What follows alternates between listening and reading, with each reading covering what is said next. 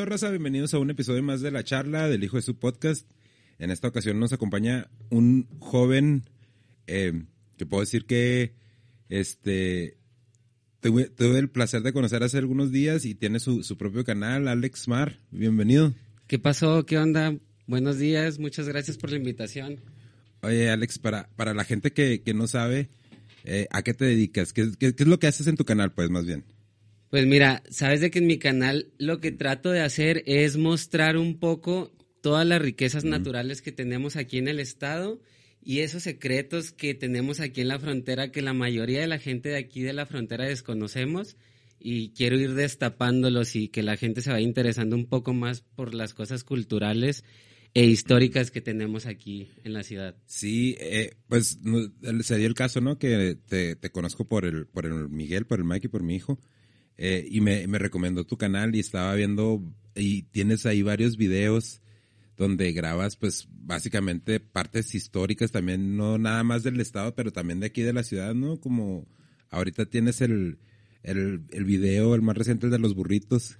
Ah, sí, no, ese, ese video de los burritos fue muy interesante hacerlo porque pues ya te imaginarás la, la, llenadera que fue hacer ese video. Sí. Lo tuve que grabar en, en varios, me parece que fueron dos o tres días porque yo llego a un lugar, me como un burro y ya quedo lleno casi toda la tarde. Entonces imagínate lo complicado que fue. Los burritos sí. aquí en Juárez son muy grandes. Entonces era de que iba a dos lugares a comer burritos un día, al siguiente día iba a otros dos, sí. porque no, más, sí. más de dos no, no puedo. Oye, pero ¿cómo, cómo decidieron a, a cuáles, a cuáles, eh, a cuáles burritos ir? ¿Cuáles ¿Sabes, locales fueron? Sabes de que hice más o menos ahí un sondeo entre mis amigos y conocidos y la gente ahí en redes sociales de ver cuáles eran los que le gustaba más a, a la mayoría, ¿no? Y más que nada fui a los que me gustaban más a mí. Yo fui a mis burritos favoritos de la ciudad, que es el eh, burritos el compa y burritos el centenario.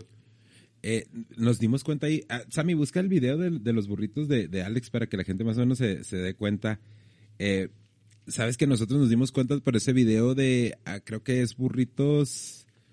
Ah, creo que son los últimos burritos, que unos que tienen una, una sucursal en El Paso, nosotros no sabemos. Ah, burritos Tony. Burritos sí, sí, Tony, sí, sí. sí no, a mí me dijeron, la verdad, no sé, con certeza no, no, sé decirte, pero me dijeron que es la primer burrería de toda la ciudad. ¿En serio? Sí, y eso me lo dijeron los de Burritos del Centenario. O sea, ni siquiera ellos mismos me lo, me lo contaron, Ajá. sino que, de hecho, por, por las personas de Burritos del Centenario es que yo voy a Tony. Porque yo sí. a Burritos Tony no lo tenía contemplado. No en lo mi tenías lista. contemplado. No, no, no, súper Oye, error. Fíjate que yo, yo sabía la historia del señor de los burritos. Pero tú cuentas dos versiones, ¿no? ¿Está, está al final o está en medio al del video? inicio, me Al parece. inicio, me parece, sí, ¿no? Sí, sí. A ver, ponlo, Sammy, para, para, para ver, adelántale un poquito, eh, porque cuentas dos versiones, sí, ¿no? De, creo, me parece, cuando estoy ahí en la X, ahí. Ahí. Sí, sí, sí. Parece que está ahí. A ver, regrésate un poquito, ¿sabe? Para... Un poquito más. Que son, son, son, las dos versiones, Hay ¿no? dos versiones del por qué se originó el nombre de este riquísimo platillo juarense. Unos dicen que la historia empezó con un joven cuando su mamá le iba a poner lonche para irse a trabajar. Él le pidió que en la tortilla le envolviera toda su comida. La otra versión es que un señor vendía comida, envolvía los guisados que él vendía a falta de platos en las tortillas, lo enredaba y así se lo entregaba a sus clientes. Entonces, este señor llevaba todo lo que vendía. Yo creo que ese es el dato más, más curioso de curioso que el burrito nace carreta en la época de la la revolución. Sí, sí, sí. Eh, eh, la época de la revolución aquí en la frontera marca un parteaguas completamente. Entonces, nos deja esto de, de, la, del- de la comida típica que no hay otra en Ciudad Juárez más que los burritos. Sí. O sea, no hay otra cosa que nos represente más que los burritos y aparte, pues toda la historia que nos dejó esa época, ¿no? Oye, pero fíjate, qué, qué, qué loco. ah, pues obviamente son, son datos históricos y obviamente pues una de las cosas que yo, que yo veo mucho en tus videos es precisamente eso, que te, que te metes a, a estudiar los datos históricos, ¿no? Eh, Sí. ¿cómo, ¿Cómo empiezas a agarrar tú esas referencias o ese gusto por andar, por convertirte en blogger de, de- del estado, pues, ¿no? Sabes de que yo, in- yo inicio... Espera, espérate un poquito, espérate. un Sí. Así, de- deja grabando, que el cabo lo corto. Es que se tapó la luz. Ah, ok, mano, Nada más ahí, aviéntalo. Arriba. Ahorita ahí lo edito yo el martes cuando ya lo suba, lo corto. No, no paraste, ¿verdad, de grabar? Ah, ok. No, pues yo- Entonces ya ahora sí, nos re- ya, la- eh, si quieres ya nos regresamos a la pregunta. Sí. Ok, vámonos. ¿Y cuál era la pregunta? La pregunta era de cómo, cómo em- empezaste a investigar todos los datos. Ah, ok, va. Sabes de que yo inicio en YouTube eh, solamente por querer mostrar una investigación que yo hice sobre el exhipódromo de aquí de Ciudad Juárez, que es el primer video que yo subo a YouTube. Sí, sí lo vi. De hecho, mi intención era hacer un blog, o sea, una página donde yo mostrar mis artículos de fotografía y eso me llevó a abrir mi canal de YouTube para poder eh, mostrar un pequeño videoclip que hice de dos minutos del exhipódromo. Pero sabes de que una vez que hago el canal empiezo a ver como el movimiento que es y que es un poco divertido realmente estar ahí moviendo y como investigando, creando ahora sí más que nada, ¿no? Entonces me empieza a gustar y le empiezo a dar, le empiezo a dar más seguido y, y empecé a hacer más o menos como un video al mes. Entonces yo inicio mi canal eh, apenas el año pasado en pandemia por esto, por una necesidad de, de hacer algo en todo ese tiempo que teníamos libre en el confinamiento. Entonces le empiezo a agarrar mucha pasión y empiezo a juntarme mucho con personas que están en un grupo aquí en, en Ciudad Juárez en Facebook que se llama El Juárez de ayer. A ver, búscalos a mí para que la gente, a ver, es un, sí se puede unir Sí, la gente a sí, ver? sí, no, de hecho es un grupo público en el que están todos invitados, de hecho, y es un grupo de personas de aquí de la ciudad que se encargan de recopilar fotos, videos y todo tipo de historias y anécdotas de aquí de la, de la ciudad. Y gracias a ellos ha sido de que yo me he ido enterando de muchas de las cosas que, que han surgido aquí en la ciudad y que han acontecido históricamente. Entonces, pues les recomiendo mucho la información del grupo de ellos, además de que tienen muchas fotos ahí que les van a interesar. Ahí para la gente, para que lo vean, nada más que me tuve que mover raza porque este tuvimos un, un este un accidente técnico porque no Oye, no, pero eh, una de las cosas que pues es que llama mucho la atención, ¿no? Que la falta de, de muchas veces de nosotros de que no, no conocemos la historia de Juárez y eh, yo tuve aquí una invitada a Miscat que le mandamos un saludo si nos está viendo que nos estaba platicando un dato de la Plaza Cervantina y ya ves que lo habíamos platicado tú Ah, y yo oh, sí, sí, anteriormente sí. De que dice que che- al parecer el Che Guevara estuvo hospedado ahí cuando estaba esperando eh, cargamentos de armas y todo eso. Sí, aproximadamente en los años 60 eh, el Che Guevara junto con Fidel Castro llegaron aquí a México y se dice que estuvieron un fin de semana aquí en la ciudad, precisamente que- por eso, que vinieron a como a comerciar, más bien a hablar con varios empresarios de Estados Unidos. Para aparte de comprar las armas, hay una historia, no recuerdo exactamente el nombre del yate con el que iniciaron la revolución eh, cubana, pero dicen que aquí en Ciudad Juárez fue donde se orquestó la, la reunión para comprar el yate. Eso Oh. solamente es una es una Es historia. una como teoría, ¿no? Pero- sí, es una teoría, pues eh, no no hay ningún este ningún escrito que lo avale. Fíjate que eh, yo, yo recuerdo mucho a una maestra de, pues en ese tiempo se- la- las, las materias ¿no? de la escuela se formateaban de, de, se nombraban pues de diferentes formas y no estaban tan seccionadas o, pues tú sabes, cada determinado tiempo el sistema educativo va cambiando. En ese tiempo pues la, la materia era ciencias sociales, ¿no? Y la maestra de ciencias sociales, nada más que no me puedo acordar de su nombre, pero era muy buena maestra, me caía muy bien. Pero nos contaba ella una historia de la, de la segunda, sí fue la primera o la segunda guerra mundial cuando ah, detonaron la bomba atómica, la segunda guerra mundial. Eh, dice que al parecer ah, cuando Estados Unidos y Japón estaban teniendo comunicación de que, eh, pues, o, sea, o te calmas o trueno la bomba, este, al parecer Ah, los, los, del ejército japonés dijeron, espérame, deja, deja consulto. O sea, estoy parafraseando, ¿no? Pero sí. eh, deja consulto y creo que al parecer el traductor no entendió y dijo, no, pues dice que la mandemos. Y Ah, por eso la mandaron. Entonces, eh, te digo, como estos casos, ¿no? De, de lo que nos estás platicando. O sea, históricamente hay muchas cosas que no están este como documentadas, pero también no se no hay manera de descartarlas, ¿no? Ah, sí, o sea, haz de cuenta que aquí en la ciudad hay historias infinitamente creíbles o increíbles. Por ejemplo, eh, Marilyn Monroe, eh, creo que eso sí es verídico. En los años 60, ella vino en una ocasión aquí a Ciudad Juárez, porque en esa ocasión, en esa, en esa época, perdón, eh, aquí en Ciudad Juárez estaba, se implementó lo que fue los divorcios express. Tú venías aquí y te divorciabas en un día.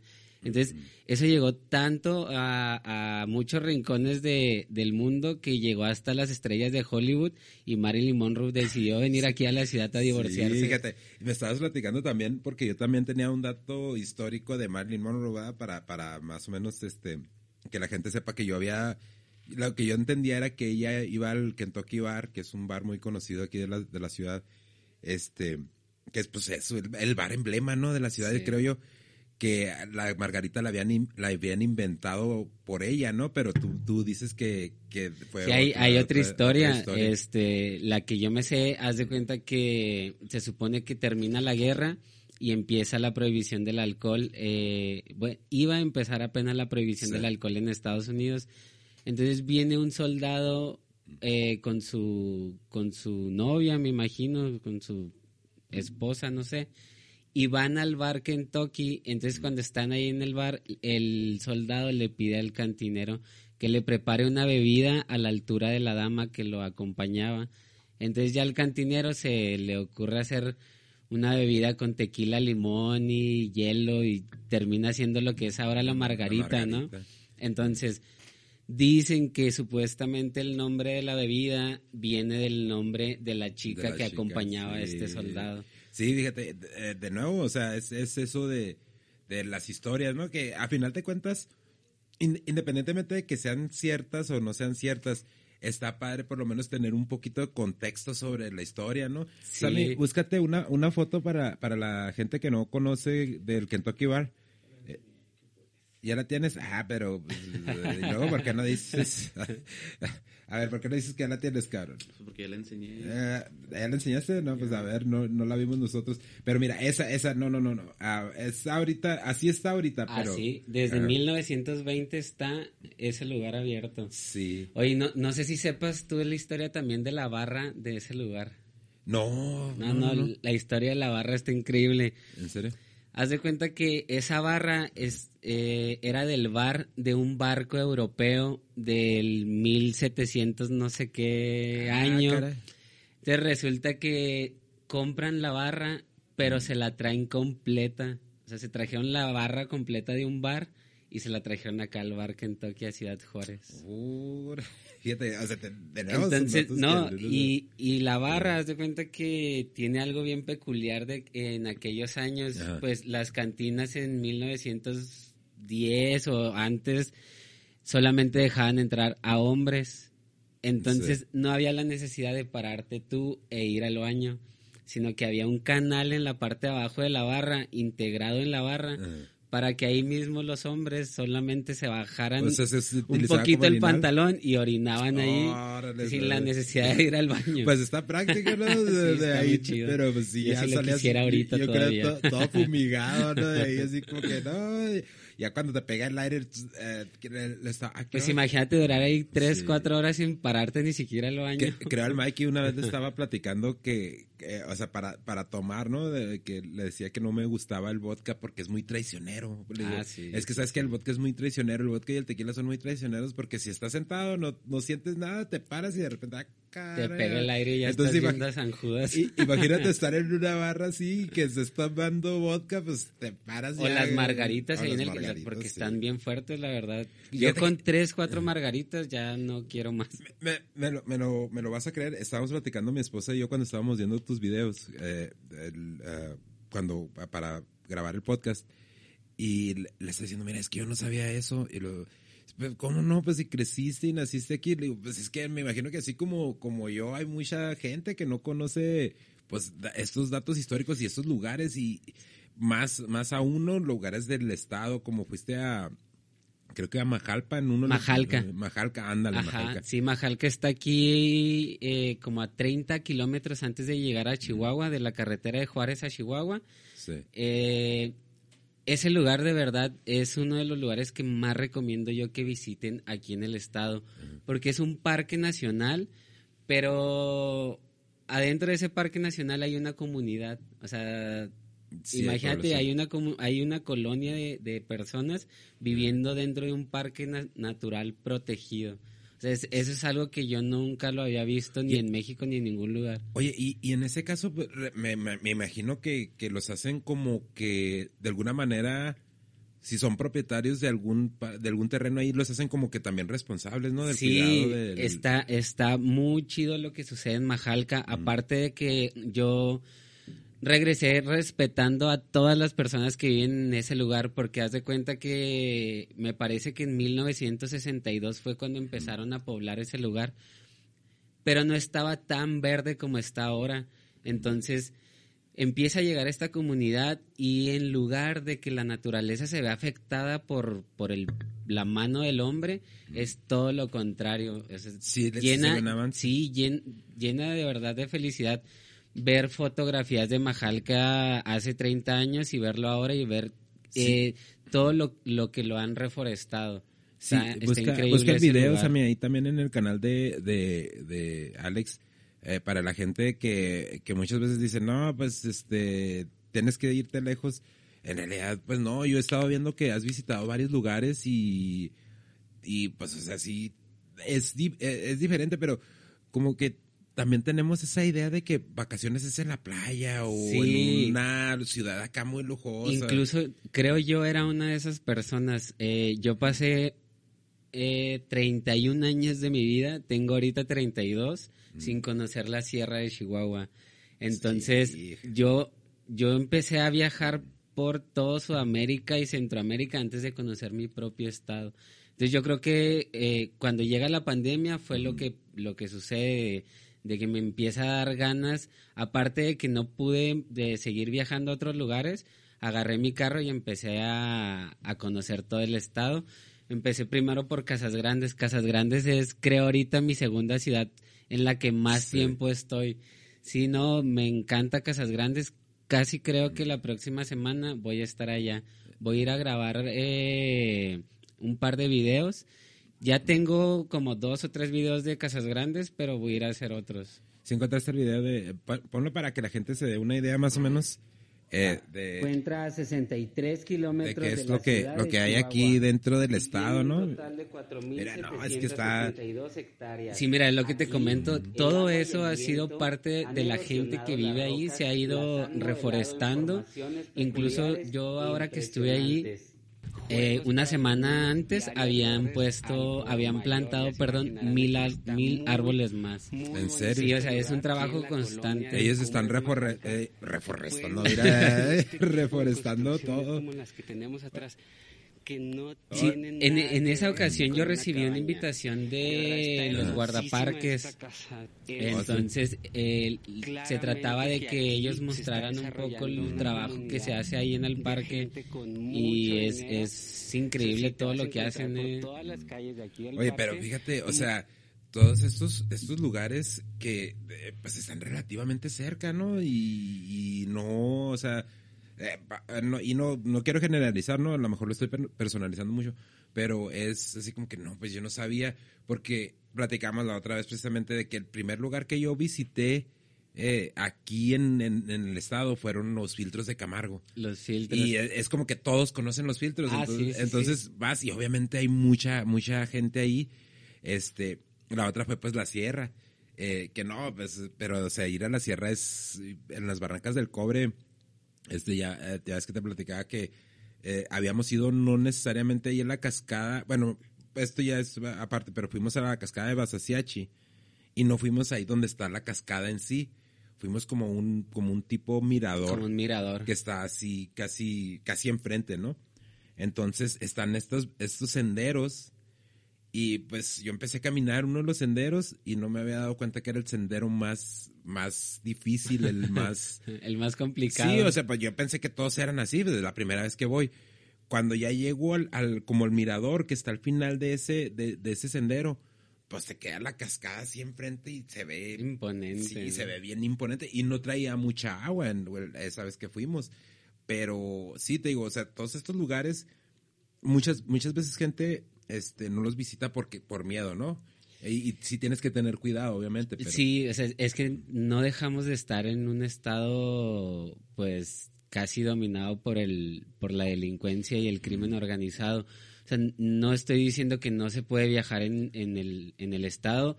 De hecho, yo soy una de las personas que se está llevando esta sorpresa de, de ver lo tranquilo que resulta ser, por ejemplo, Krill. A mí en Krill a mí me dijeron así de de noche no camines, no estés en, en las placitas, no Ten, ten, cuidado. Entonces, ahora yo en esta ocasión que conozco la sierra, eh, estuve, no, no a propósito, pero sí a altas horas de la noche en, en una plaza, en la, en la plaza principal y no pasó absolutamente nada, no, yo no vi nada turbio ni, ni me tocó escuchar algo negativo, o sea, todo fue, muy bueno. Que, eh, también cuando, cuando fuimos ahí a la sierra, que digo que fuimos a la sierra, fuimos a la cascada de Basasiachi, al lago de... De Arareco. De Arareco, otra vez, ¿verdad? El lago de, de Arareco.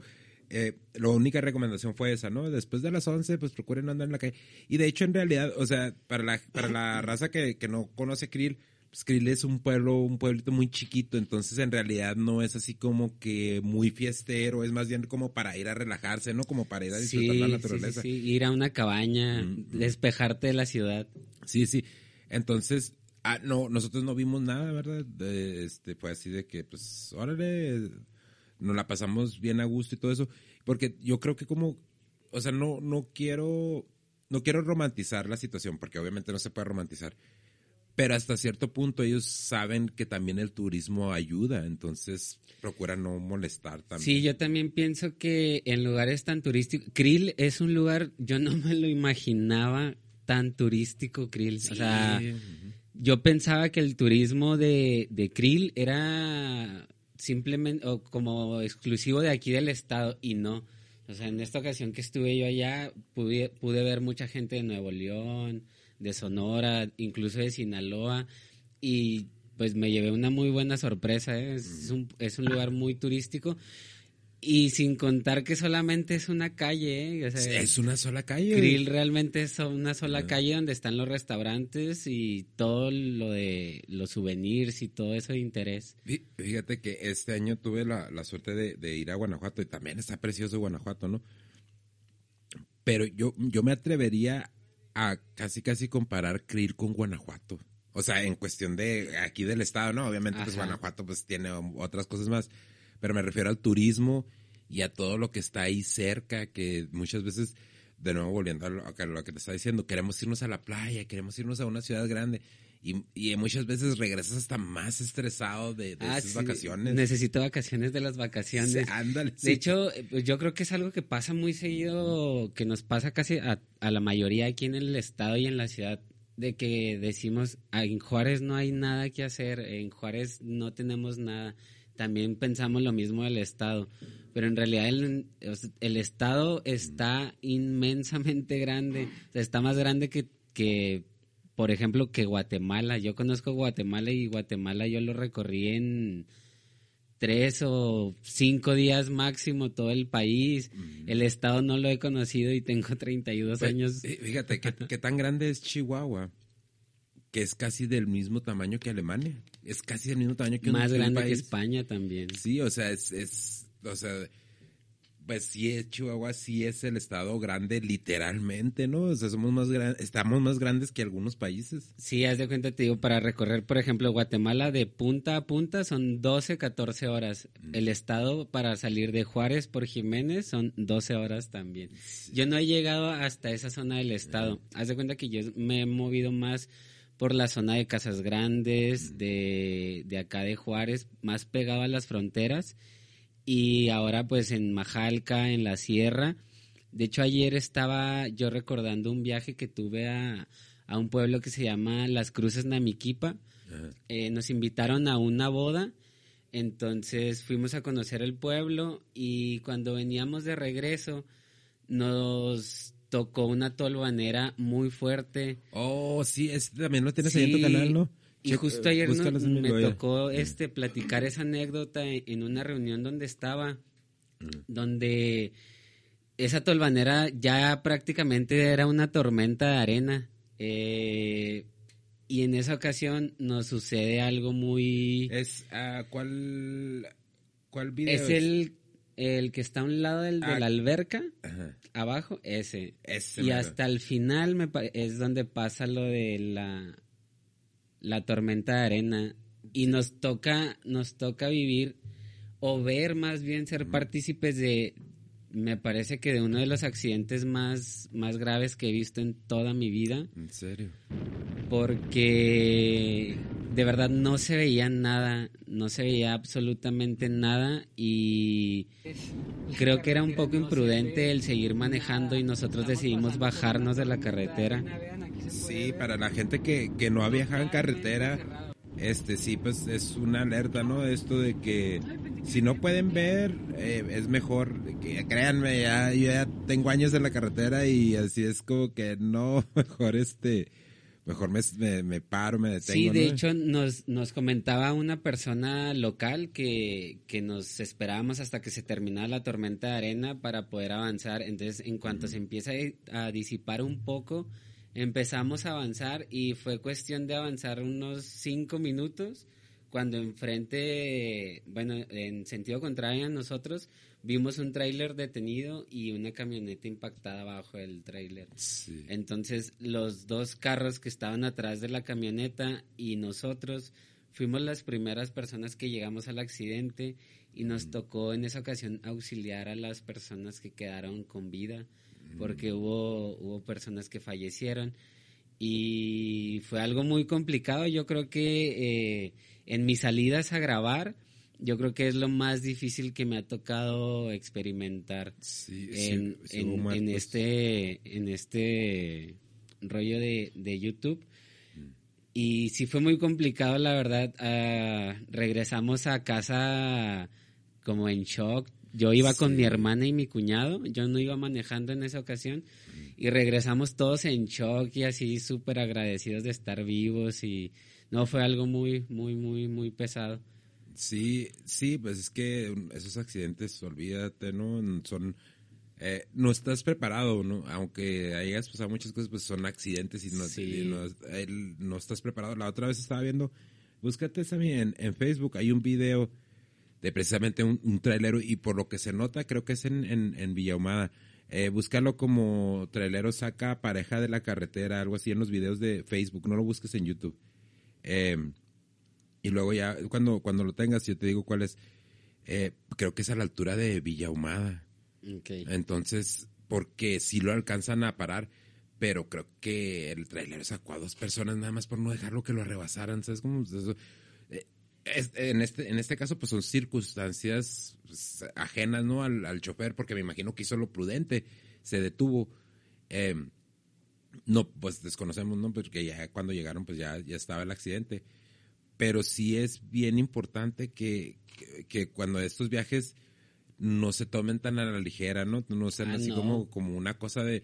Porque después ya se tornan en una experiencia Sí, es pues una mala experiencia, o sea, vuelves, vuelves un viaje que, se supone tiene que ser bueno y regresas con una mala experiencia y pues ya se te van quitando las ganas.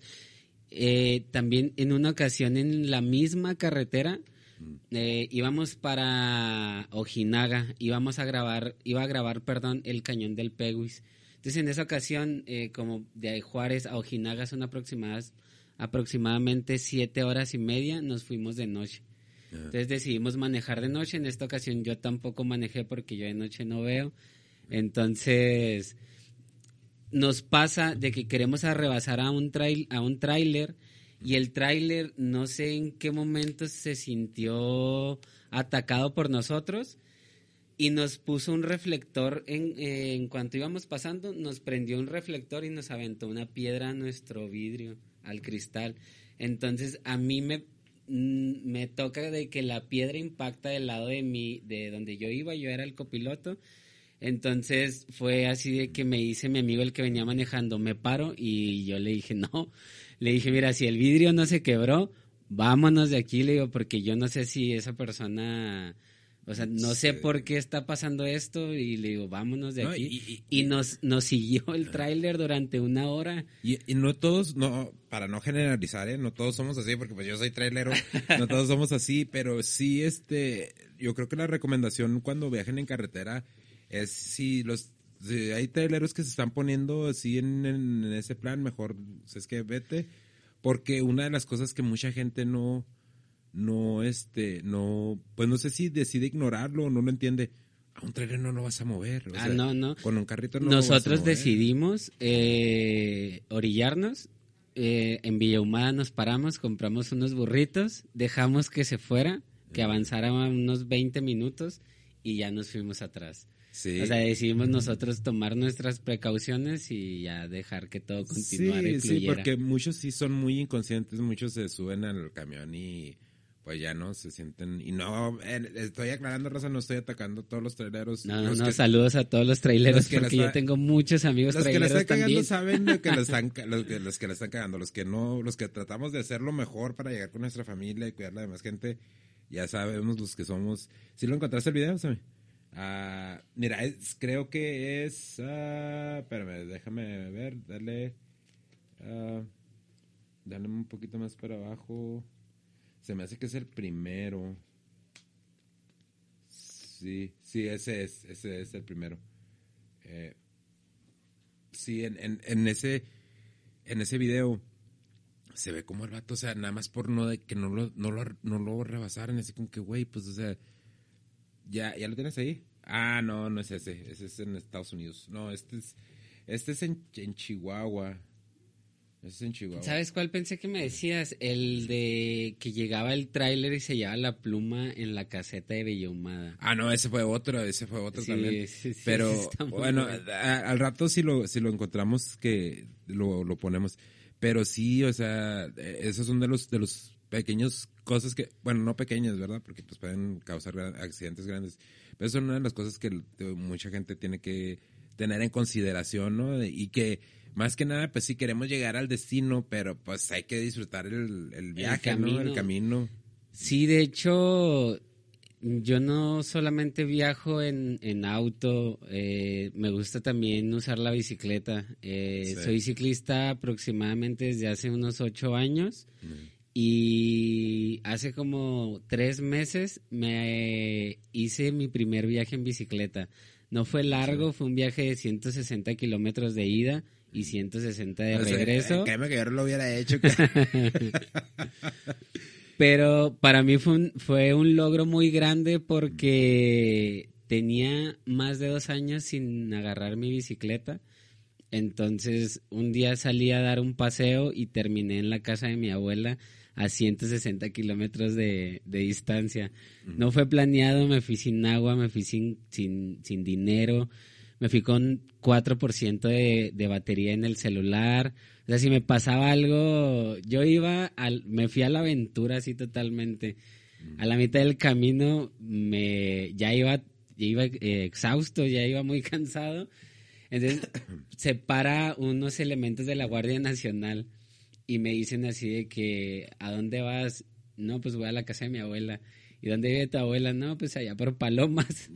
Entonces me dicen así de que no, oye, regrésate, estás loco, vete a Juárez, vete a tu casa. Y yo así de que no me voy a regresar, yo voy a llegar. Entonces haz de cuenta que uno era ciclista, uno fue ciclista, un, elemento de la Guardia. Nacional era ciclista y me dice, hay regreso. Entonces va al, al carro de, de, la Guardia Nacional y regresa con una bolsa de cacahuates. Entonces me dice, ten, mira, con esto si vas a llegar. Entonces ya me los como y me dio, te lo juro que si no hubiera sido por esos cacahuates que me dio el soldado, no llegaba. No llegabas. No, no Oye, llego. pero fíjate que eh, todas esas cosas son ayudan mucho, ¿no? En decir en para ciclismo, para para montañismo. Sabes de que a mí me gustó mucho la experiencia y me di cuenta de que puedes llegar a donde quieras de la manera que te lo propongas. Sí, sí, En- hay mucha gente que, tra- que viaja en países diferentes. con Sí, yo tengo mucho la intención de esto. eh, me gustaría a mí llevar mi canal de YouTube a, a otro nivel. Y me gustaría que fuera... mm, haz de cuenta que al inicio no me gustaba mucho ni siquiera a mí salir en los videos. Me da vergüenza el Sí. hablar, el, el estar en la cámara. Poco a poco lo he ido superando. No te quiero decir que ya soy un experto o que fluyo como pez, pero no, ya no me pongo tan nervioso, ya es un poco más, este, más fácil, pues. Sí, pues eh, son repeticiones, ¿no? Si se va haciendo, vas haciendo como un hábito con la cámara y ya, por ejemplo, la ves y te ríes o puedes hacer cualquier expresión ante la cámara y ya es Hay, hay un libro de, de Malcolm Gladwell que se llama Out- Outliers. Y eh, en uno de los, de los capítulos cuenta la historia de los Beatles. Y dice, los Beatles no se hicieron, eh, no se hicieron exitosos porque tuvieran mucho talento. O sea, fueron repeticiones, cuenta una historia. No recuerdo porque ya hace como, como medio año que lo leí. Cuenta una historia donde se iban, a- no recuerdo si Alemania, no recuerdo a qué parte se iban, y tocaban hacia afuera del bar. Y estaban a toque y toque y toque y muchas veces hasta sin comer y todo ese rollo.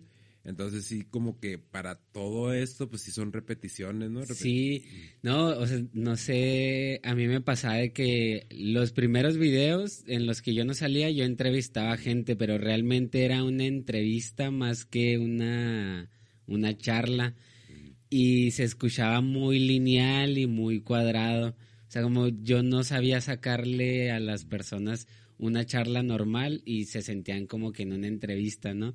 Entonces, poco a poco es algo que yo he ido mejorando y creo que lo he ido como sabiendo eh, sobrellevar ya mejor. El incluso grabar ya al aire libre y que haya más personas alrededor de mí, eso al inicio me causaba pánico escénico y era de que estaba grabando y volteando a ver a todas las personas a ver si te estaban poniendo atención. Y ahora no, o sea, ahora ya grabas y, bueno, perdón, ahora ya grabo y no me importa si el de atrás de mí se está riendo, ¿no? Sí, oye, y luego todavía aparte de las, las demás cosas, el curiosear de la gente, ¿no? Que, Ah, sí, o sea, que- tú ves, ven una persona con una cámara y un micrófono y rápido se te acercan porque piensan que vienes trabajando de algún medio, ¿no? Sí, de algún canal de Sí, televisión. yo, por Pues, ejemplo- o sea, sí es un medio del que, en el que trabajamos, eh, pero, o sea, mucha gente piensa que son canales de televisión y dice, ah, para ver si salgo las noticias. Sí, sí, me han dicho muchas veces cuando llego a grabar, por ejemplo, ahora el de los burritos, que me decían así, ¿y en qué canal va a salir? No, no, le- me- tengo un canal de YouTube y va a salir por mi cuenta. Y aún así, fíjate, yo he tenido muy buena respuesta aquí en Ciudad Juárez, por ejemplo, con Don Tony. No recuerdo ahorita su, su apellido, pero le mando un saludo al señor de los El, el lonches. señor de los lonches, sí. sí, sí. es, es, es algo que yo recomiendo muy mucho de aquí de la ciudad porque tienen nos contaba Tony que están desde el siglo pasado, le da mucha risa porque dice, es que Sí. tenemos desde el siglo pasado y aquí son cuatro ya generaciones que, que llevan vendiendo los lonches y tienen una historia muy, muy particular. Empezó el, el abuelito del señor Tony eh, cargando una vitrina en la cabeza por todas las calles del centro. Entonces, haz de cuenta que cuando yo conozco la vitrina, puedo ver que aún tenía el como la marca la marca de la cabeza. de la cabeza del abuelito de, de Don Tony. porque también utilizan como un tipo, pues para que la gente lo vea, pon, ponlo Sammy el del el video de, de los lonches. Se llama yegual, me explicó. Yegual, Ajá, oh. es, es un yegual eh, que se ponen en la cabeza para amacizar el peso. Ok. Es, pero porque, pues, imagínate. No, está súper pesadísimo. Yo, yo Mm. hice el intento de cargarla y me dio miedo el quebrarla y El dije, no, basta. No, y luego aparte es una vitrina que ya es, pues ya es bastante. Esa vitrina, Con si bastante historia, te ¿no? digo, era del abuelo, imagínate cuántos años tendrá, más de 60 años, fácil. Sí, fácil. ¿Sí la tienes ahí, Sammy? A ver, ponlo para, para que la gente se dé una idea. Oye, ¿y dónde están estos lonches? Porque ya, ya yo sé que en el video dices. Están en la Avenida de la Raza y Adolfo de la Huerta. Ah, ok. En la me- así en la mera esquina eh, está incluso enfrente de una estación de servicio. Ok, sí, porque te digo, si estábamos viendo que les pone hasta, o sea, pues como dato curioso, ¿no? Hasta un chicharrón y todo, pero esa ya fue invención de este señor, ¿no? De Es Tony. que sabes de que como tienen mucha gente, el rollo del chicharrón es de que llegan y te dan un chicharrón con salsa mientras esperas tu lonche. Es el yegual. Ese es el yegual, sí, sí, sí. Nos hizo una demostración y todo de cómo, de cómo es vender los lonches así. Y no, así está muy Sí, difícil. está muy. Mira, para que la gente vea la vitrina. es a mí- Se ay, puede encontrar Esa es un la gran vitrina. número de Esa es la personas. vitrina. Unos vienen por su sabor, otros vienen por la historia. Y te digo, siempre está lleno, Siempre está siempre, lleno. No siempre, podemos siempre, olvidar la siempre hay mucha gente. Así que si vienes, no olvides tu cubrebocas, trae a tu familia, pero sobre todo ven con mucha hambre porque la Sí, vas era a chicharrón así necesitar. como que, ah, O sea, si lo puedes ver, yo el lonche ni siquiera lo podía cerrar. Sí, no lo podía sí, cerrar sí. Y, y le daba una mordida y se me cayó un pedazo de tomate. Y le daba otra mordida y se me cayó un pedazo de chicharrón. Mm. No, está increíble. Están muy buenos esos lonches. Oye, y también otro de los videos, que este era lo que te quería preguntar, porque ya habíamos platicado el, el viernes de que traes un proyecto que quieres hacer expediciones, ¿no? Ah, Mm. sí, sabes de que eh, traemos ahí la, la intención de hacer varias expediciones urbanas en lugares abandonados de la ciudad, un, un par de amigos y yo. Y ya vamos a hacer la primera. Me parece que estos días vamos a ir y yo creo que ese video lo estaré subiendo eh, más tardar es el próximo domingo. Este miércoles mm, se va a subir uno que tengo un poquito atrasado, que quería subirlo ahora para las fechas de la revolución, pero por motivos de fuerza mayor no lo alcancé a subir. Lo voy a subir, eh, me parece está programado para este miércoles. Es de la casa de Adobe. La es casa un de video de, de sí. la casa de Adobe. Para, para la gente que, que no sabe, y ay, para la gente que nos está escuchando, estamos viendo videos del, del canal de, de Alex Mar. Ahorita vamos a, a- a pasar los datos ya cuando terminemos el episodio. Eh, la casa de Adobe es básicamente la marca oficial, ¿no? De donde se divide Estados Unidos y, bueno, obviamente el río, pero la marca terrestre, pues, de... Sí, haz de cuenta que ahí donde están la, los terrenos de la casa de Adobe, que como dato curioso, eh, la casa de Adobe se demolió, la, la original, Sí. y se reconstruyó en el 2009 para los festejos de la, del centenario de la revolución. Ujú. El dato curioso de esto es de que no se hizo exactamente donde, donde estaba la casa de Adobe. Ahora que, que estu- estuve haciendo la investigación eh, con fotografías, pudimos ver que la hicieron aproximadamente unos cuatro metros más pegado hacia Estados Unidos. O sea, no está en la posición original. Ah, no está en la posición original. No. Eh, Estábamos platicando también, eh, ahí es, es ahí donde, donde está el, ah, no, el, el risco, el, Está sí, un obelisco. El obelisco. Ajá, ajá. el obelisco de, de, del límite de México y de Estados Unidos. Pero además ese obelisco te marca otra cosa. Ahí convergen tres estados, eh, Nuevo México, Texas de Estados Unidos y Chihuahua de acá de México. Exactamente ahí en la esquina de la casa de Adobe es donde se pegan los tres, Los, los tres, tres estados. ahí es la delineación. Ajá, exactamente ahí. Y Fíjate qué loco, te digo, son cosas que mu- muchas, muchas cosas que uno no, pues las tiene aquí cerca y no, y no sabe, ¿no? Ahí en esa zona de la Casa de Adobe eh, es, es uno de los pocos espacios en Juárez en donde tú puedes llegar hasta tocar el muro fronterizo. O sea, no hay una división porque como el río se mete a Texas, entonces todo el, todo el espacio que queda acá del otro lado de la Casa de Adobe, ese espacio es de Estados Unidos, pero está del lado mexicano, no sé si lo si se entienda. Hay ahí como una, una línea imaginaria que, que nos divide pero tú puedes cruzar a esa zona, está la, la, patrulla fronteriza y no te va a decir nada. Tú puedes llegar a tocar el muro y te puedes regresar sin problema. me estás platicando de, porque también en tus videos pues utilizas el dron, ¿no? Y me estás ah, platicando de algo que te pasó ahí. Sabes de que cuando hice el video de Anapra, fui a hacer unas tomas a donde está el monumento al cigarro que le llamamos aquí en Juárez, donde están las compuertas del río Bravo. Entonces yo estaba volando mi dron y justo cuando estaba en el río empezaron a llegar las patrullas fronterizas de, Estados Unidos.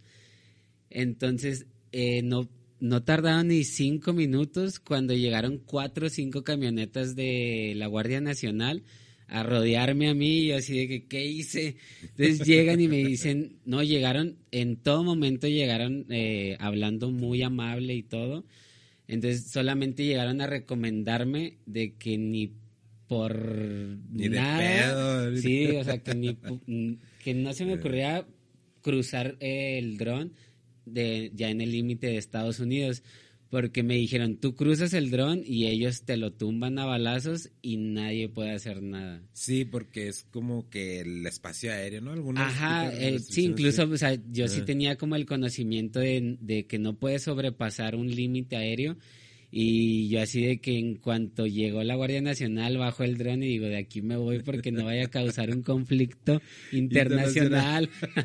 Ándale, allá desde... Sí, no. Oye, pero volviendo a lo de, lo de las expediciones, pues ya hay un video ahí en tu canal, ¿no? Que estábamos hablando del... Sí, el primero. De hecho, en, el primer video en el que yo subo a YouTube, el del exhipódromo, eh, yo cuando ya después de subirlo a YouTube me doy cuenta, lo, lo veo y me doy cuenta que hay un, como una sombra que a mí no se me hacía normal. Entonces, ahora que queremos hacer las expediciones, queremos ir a hacer ahora una investigación de, ese, de esas escaleras donde yo vi esa sombra para ver si realmente ocurre algo o no. El video que voy a subir, que, que al, que te comento la próxima semana, eh, queremos ir a visitar un hotel abandonado que está en la Plutarco. Es un lugar que todo el mundo hemos visto y me imagino que, la mayoría queremos saber qué hay tiene Muchas, tiene muchas este, versiones, ¿no? Sí. La versión es que está hecho con cobalto 60, porque fue cuando pasó eso. Para la raza que, que no sabe la historia del cobalto 60, chéquense a, a los chavos de leyendas legendarias, ahí les van a dar todo el, sí, todo, el speech. Y otra es de que, de que al parecer era de un, de un narco famoso aquí, lo detienen y ya para la construcción del hotel. ¿Tú has escuchado otras historias? Las dos, no, me sé exactamente las dos historias las mismas. De que era de un narcotraficante, eh, lo meten a la cárcel y no sigue la construcción del lugar ni lo han demolido, ni han hecho nada con él. Sigue en obra negra porque se construyó con cobalto 60, con varilla de cobalto 60, varilla contaminada, supuestamente. No se sabe realmente si, o sea, el por qué ese lugar no lo han tirado, pero me parece que hay una inmobiliaria que le pertenece, me imagino, mm. que lo está vendiendo lo están vendiendo en 4.5 millones de dólares ese, ese inmueble. Pero me imagino que está completamente destruido y ese lugar no creo que te va a servir más que el terreno y tal vez uno que otro cimiento. A lo mejor hay que, hay que derribar toda la estructura. Ese, ese hotel para, para la gente que no está familiarizada ya tiene como que Yo tengo toda mi vida viéndolo así, más de 30 años. Ya tiene, yo, yo desde que, pero desde que recuerdo está ahí ese hotel. Me parece que lo dejaron de construir en los años, a inicios de los años 80. Sí, algo pues así. Entonces sí, estaba chavillo. Sí, yo todavía ni siquiera en planes estaba. Y ya andabas en la cartuchera, dice mi papá. Oye, eh, también, pero hablando de eso de las expediciones, diste con, una entrada a los túneles, ¿no? Los famosos túneles. Ah, sí, sabes de que tuve la oportunidad de conocer el cabaret La Fiesta, que está ahí en, en La Ugarte y Mariscal, me parece. Sí. Eh, es un, ese lugar era el lugar de el lugar más elegante de Ciudad Juárez en los años 60. En este lugar se no se presentó, eh, estuvo María Félix y todos esos actores de, de, la época del cine dorado de México venían a visitar ese lugar. Entonces, ahora que lo conocí, me contaron que había un sótano que habían descubierto, que tenía una entrada muy peculiar. Entonces, eh, fueron algunos historiadores a ver el lugar y se dieron cuenta que era exactamente el recorrido del túnel que habían encontrado en la antigua, en la exaduana de, no, perdón, en la expresidencia de Ciudad Juárez, de acá del centro. Entonces ahí hay un camino que, que va por la expresidencia, pasa por un lugar que se llama, un establecimiento que se llama Licores Badi, y cruza a la fiesta. Entonces de la fiesta dicen que ahí, haz de cuenta que yo conozco el túnel, entré y ya de ahí está todo tapado, está clausurado, pero dicen que de ahí cruza hasta El Paso, Texas. A ver, para, para la gente que nos está que nos está escuchando, vamos a ver ahorita el video de todos, este, de, nuevo les recomendamos mucho el canal de, de Alex Mar. A ver, ¿ya lo tienes ahí listo, Sammy? Ah, bueno, ahorita en lo, en lo que lo busques, Sammy. Oye, pero fíjate, hay muchas teorías, ¿no? De, sobre, esos, sobre esos túneles. Sí. Dicen que hay hasta una civilización que vive abajo. De, no, no creo que tanto así, pero sabes de que yo de los túneles tengo sabiendo desde que soy niño. Porque me contaron de niño de la de los sótanos de la escuela Revolución. Mi bisabuela mi abuela, mi papá, mis tíos, eh, todos estudiaron en la, en la escuela Revolución, que es la, esa escuela la, la inauguró Lázaro Cárdenas, eh, después de que termina la revolución, cuando Juárez queda totalmente destrozado. Eh, entonces, dicen que los los sótanos de esa escuela no son más que túneles que conectan toda la zona centro de, Ciudad Juárez y que cruzan hasta Estados Unidos. Entonces, no sé. pero no, no sabes, no hasta ahorita todavía no sabes para qué. Bueno, pues me imagino que para. La función de los, túneles, de los túneles. Sabes de que se han utilizado para varias, en varias épocas. Se utilizó cuando fue la, la revolución Dicen que, el Pancho Villa ahí se escabulló entre, entre los túneles, además de que sí es muy sabido que la gente apoyaba mucho el movimiento revolucionario aquí en Juárez, entonces como que les facilitaban mucho el trabajo a los revolucionarios y los dejaban hacer como hoyos en sus casas, en sus paredes, tú entrabas a una casa y esta casa conectaba con otra, y entonces tú entrabas y nunca salías, y los federales nunca se daban cuenta de los movimientos de los revolucionarios. O sea que, o sea que lo que lo que hacía el, el, Chapo no es nuevo. No, no, no, no, o sea, ellos no inventaron absolutamente nada, esto se ha utilizado desde hace muchos años. Esos túneles también se utilizaron cuando fue la prohibición del alcohol de Estados Unidos cuando Al Capone vino a traficar el whisky aquí a la frontera al, se llamaba la fábrica Juárez Whisky, así creo nada más, y también eh, regresaban a Estados Unidos por esos túneles. Los cargamentos de... Los cargamentos de, whisky ilegales. Todo eso y, y eh, eh, de eso sí hay documentación de lo de Al Capone, las, de los registros. La visita de Al Capone sí está registrada en Ciudad Juárez, pero de que sacara whisky, obviamente no. No, pues no, pero, o sea, una, de, nuevo, otra de las cosas que no sabemos, que desconocemos, que, o sea, sabemos que Juárez pues, tiene mucha historia, pero no mucha gente le está contando y tú ahorita con tus videos pues ya estás empezando a hacer eso y eso está chida porque ya otras generaciones ya van a tener un registro, ¿no? De, de, todo eso. Sabes de lo que a mí más me interesaba de, de, hacer este canal era precisamente esa necesidad de mostrar todo lo que a mí me interesaba. Por ejemplo, a mí me interesa mucho la fotografía, la historia, el ciclismo, la naturaleza y me daba un poquito de coraje entrar a, no sé, al mundo digital y no ver casi nada documentado. O sea, tú entras y puedes ver fotos de la sierra, de las dunas, que es lo que más conoce la gente eh, del estado de Chihuahua. Pero Ciudad Juárez tiene, por ejemplo, Samalayuca. Aparte de Samalayuca, no solamente son las dunas, son los petrograbados. Los petrograbados tienen más de dos mil años de historia y es de una civilización que habitó aquí en, nuestra, en nuestras tierras.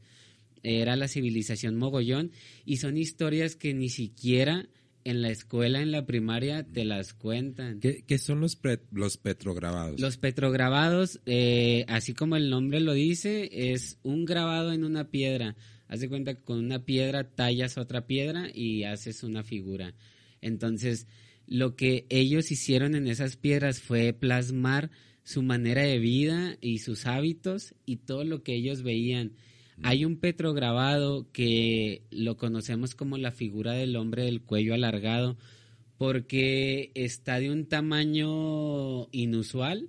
El cuello es, es completamente diferente al, al que tú podrías plasmar de un humano.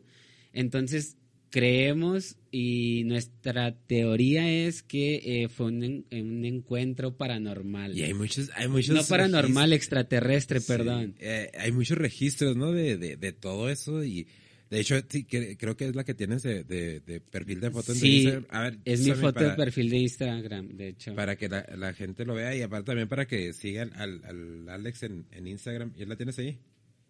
A ver, muéstrala. Está caricaturizada, no me habías dicho, pero, o sea, al final de cuentas dices que así de Así, así se muestra, tal cual está. Así de esa, Entonces, si puedes ver la figura que está enseguida eh, de un menor tamaño, eh, de la manera en la que nos han platicado ese grabado es de que ellos pusieron esta figura eh, pequeña a un lado para mostrar el tamaño. O sea, la figura pequeña es un humano y enseguida es este es esta figura peculiar. Imagínate, o sea, yo, yo soy de los que, que cree que, o sea, con todos los, todo lo grande que es el universo, no podemos ser la única civilización que existe. Ah, no, yo también y creo que no estamos solos. Y, obviamente, pues, debe de haber eh, pues, seres más evolucionados, ¿no? Que nosotros, porque ahorita ya estamos entrando en, en, lo, en lo del metaverso, ¿no? El metaverso de Facebook. De Facebook. Ah, hablando de eso, eh, pues me di cuenta de la, yo no sabía de la tecnología de los, de los, billetes, mexicanos. no, no, no. Pon el video, Sammy, para que la gente lo vea y, y le puedes ir explicando a la, a la, a la gente de, de eso, de cómo, cómo te diste cuenta tú de eso, Alex. Sabes de que hace dos semanas estaba en Monterrey y fue la primera vez que, me, que me llegaron los billetes, nos los, nos los dan este en un restaurante y me entero que hay una aplicación para ver los billetes, para ver las características de los billetes, entonces bajo la aplicación y ya cuando descargo la aplicación me doy cuenta que hay una manera de ver con tu cámara el, el billete. Estos son hologramas que cuando ya con la aplicación la, gente apunta a los billetes y se ve todo esto, ¿no? Sí, haz de cuenta ya nada más usas tu cámara como lector, lo apuntas al, al billete y empiezas a ver los hologramas diferentes en cada billete. Por ejemplo, ese es, pues, es de la, de la mariposa monarca de Michoacán.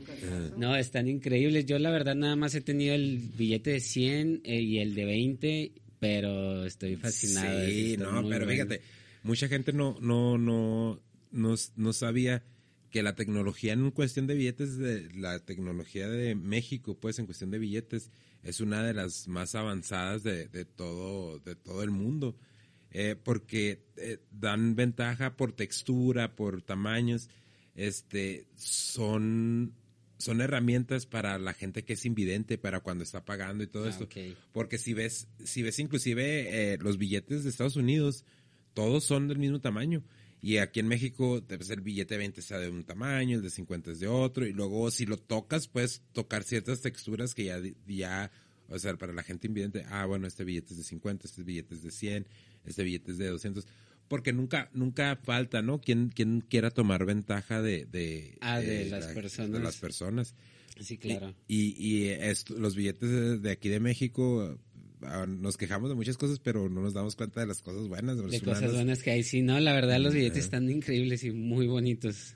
aparte. Sí, oye, vamos a ver el, el video de ese de, de los túneles para la gente que no creía. Ah, ok. Este, es el, este video está en tu canal, es el, de- el video del, de la salón fiesta. Eh, sí, el cabaret La El Fiesta. cabaret La Fiesta, ¿ya lo tienes ahí, Sam? Hay, hay este, un pequeño secretillo en ese video. Para, sabes de que hay mucha gente que me había estado dejando en comentarios y en mensajes que quieren un video sobre los túneles de, de la ciudad. O sea, es un Sí. tema que le interesa a mucha gente. Entonces, en este video les dejé un secre- ahí un, un secretillo a ver si lo pueden eh, descubrir. Construyeron este lugar. Si lo puedes localizar, ¿no? Sí, para todas aquellas personas que querían saber de los túneles, ahí les dejé un regalito. Está este pilar. Construyeron este lugar. A ver, re- eh, vamos a regresarnos un poquillo en lo que, en lo que arregla el, el Sammy y esos fallillas técnicas. Pero fíjate, o sea, ya hay documentación de esos túneles y porque mucha gente piensa que es, o sea, una charra, ¿no? Lo de los Hay un túneles. mapa incluso. Oh, sí, sí, hay un mapa. Ah, ya lo tienes. Mira, ahí. esa es la entrada del túnel del cabaret La Esta es la Fiesta. Vamos a pasar a uno de los famosos túneles de Ciudad Juárez. Ahorita ya la están Ahorita utilizando de bodega nada una más. bodega. Sí. Ahí se ve claramente donde estaba tapado. O sea que esta parte la tumbaron, ¿no? La- la- O sea, eso estaba tapado, tenía una pared ahí, haz de cuenta que era una escalera en, el- en la que llegabas y topabas con pared, ahora sí, o sea, no, No había llegaba- nada más. Estaba tapado todo. Desde niño me han contado Pero ya ahora que están remodelando el cabaret La Fiesta, porque déjame te platico que lo, lo remodelaron completamente para ponerlo en funcionamiento de nuevo. Y me contaron que ahora en diciembre eh, está tentativamente la, la apertura. Va a ser un restaurante en el que también se van a presentar de nuevo artistas y todo va a estar muy, muy, muy Ah, bueno. es- es- eso es muy bueno de que no centralicen eh, todo en un solo lugar, ¿no? Porque pues conocemos el Proná, conocemos, pero también el centro, el centro yo fíjate que yo ya tenía tiempo que no iba, por eso digo que pues el centro pues ya es nada más se le quedó el nombre, ¿no? Porque ya está al norte de la Sí, ciudad. no, ya no es el centro. Eh, pero sí están trabajando mucho ahí en el centro para tratar de, de revivir esa zona y pues cosas así, trabajos así, sí es bueno de, de cierta manera apoyarlos, ¿no? Quitarnos ese estigma de que, ah, no, yo no voy al centro por eso, yo no voy al centro por el otro. Pues, es, a final de cuentas es la ciudad y pues es una ciudad que está creciendo y No, la, la ciudad está llena de, de- secretos. más bien el problema es de que nunca nos hemos dado el tiempo de conocer realmente el lugar donde, donde vivimos.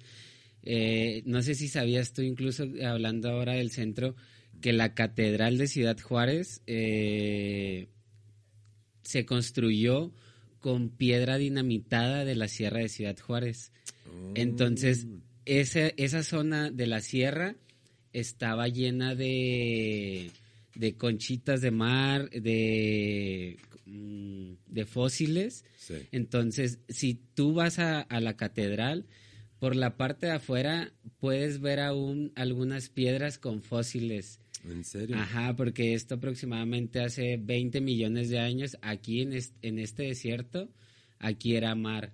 Entonces, todavía podemos ver eh, los indicios de ese mar aquí en la ciudad, en por ejemplo, en la En catedral. la catedral. Fíjate, y, y he ido muchas veces a la catedral. Y, Y, nunca- y son, son, este, son cosas que la mayoría de la gente no, pues lo, lo desconoce. Yo también, la verdad, mm, lo, lo supe hace como cinco años apenas y eso porque me junto con, con personas que te comento están eh, siempre develando la ciudad, eh, la historia de la ciudad, perdón, y he ido descubriendo muchas cosas que ahí poco a poco voy a ir mostrando en mis videos, de hecho. No, y, eh, y hablando de eso, eh, Sammy, po- pone el canal de, del Alex, eh, está como Alex Mar en YouTube, ¿verdad? Alex? Sí, Alex Mar. Y ahí están todos los videos, o sea, se los, se los recomendamos ampliamente, créanme. Este, están muy padres porque les, les da uno una perspectiva. ¿Tus redes sociales, mi Alex? Mis redes sociales eh, me pueden encontrar en todas las plataformas digitales como Alex Mar MX y en YouTube como Alex Mar. Como Alex Mar. Así Ok, es. entonces en Instagram y Facebook. Y Instagram, que Facebook y Twitter. El Twitter- la verdad, no, pues no lo utilizo mucho. Estás igual que yo. pero ¿no? ahí está. ahí Estás igual está. que yo. Yo tengo Twitter, pero no me meto ahí. Sí, no, no. No, La- eh. Perdón, la verdad, utilizo yo más Facebook y YouTube es Y, lo que le sí. muevo un poco Sí, más. pero lo regular es, son las, son las eh, dos redes sociales que como que más gente utiliza. Eh, Alex, pues te quiero felicitar, cabrón, porque el trabajo que estás haciendo pues es invaluable y, y más que nada estás dejando pues una huella para futuras generaciones y pues hacer eso es un trabajo muy muy importante y qué bueno que te interesaste por esto, cabrón. Más jóvenes, eh, que espero que más jóvenes se empiecen a interesar por esto, a empezar a, tener esos, esos, ah, esos ah, registros, pues, ¿no? Y, y no dejar que se nos pasen tantas cosas como las que se nos han pasado hasta ahorita. Sí, pues es- eso es lo importante. De hecho, sí me da gusto que haya jóvenes que se interesen por mis videos porque la mayoría de mi, del público, de las personas que ven los videos, es gente de 25 años para, para, Para arriba. arriba. Entonces, todavía más bien me he dado cuenta que no hay mucho interés del joven, pero me imagino que con mejor contenido puedes atraerlos. No, y, y, lo, y lo estás haciendo bien. y mi, y mi intención es esa, dejar ahí un poquito más documentado todo lo que hay en el estado y más que nada aquí en la ciudad, ¿no? No, pues qué bueno, Alex. Me, me- qué bueno que viniste, cabrón. Para la raza que no sabe, tuvimos fallas, tuvimos merma ahí con, el, con la primera grabación, pero ya. Sí. Lo verdad es que el, el Alex estaba listo para, para hacerlo de nuevo. Y pues al rato nos aventamos la otra, ¿no? Porque hay que muchas, muchas cosas que platicar. Ya cuando pase mi, mi- los primeros mil suscriptores del canal. Mm, Ten- No, no. Vamos, vamos apenas ahorita pasando, me parece, los 900. Le andamos echando acá todas las ganas para pasar los Sí. mil antes de que se termine el año.